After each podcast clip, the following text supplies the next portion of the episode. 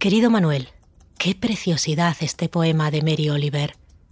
Cuéntame tu desesperación y te contaré la mía. Mientras tanto, el mundo sigue.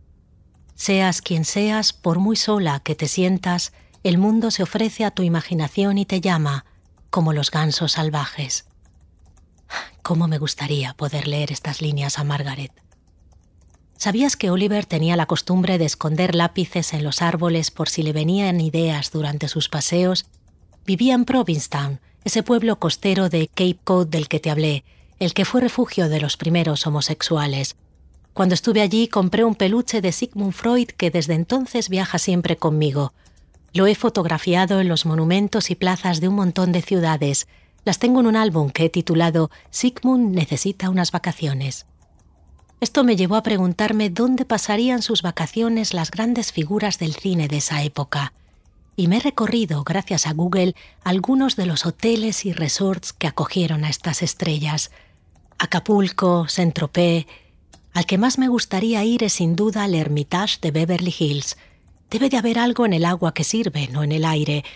Allí se escribieron infinidad de guiones, desde El Padrino a El Graduado, el indomable Will Hunting.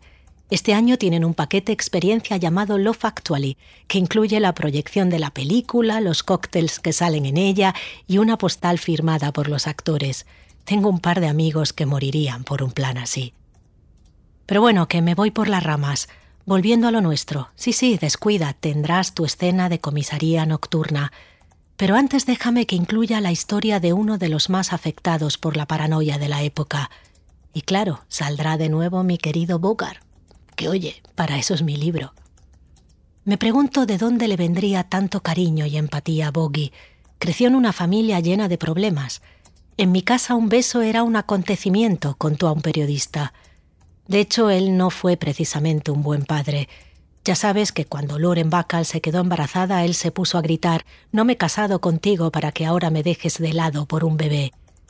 Te adjunto una foto en la que puedes ver a la pareja con sus dos hijos. La cara de Bogart es todo un poema.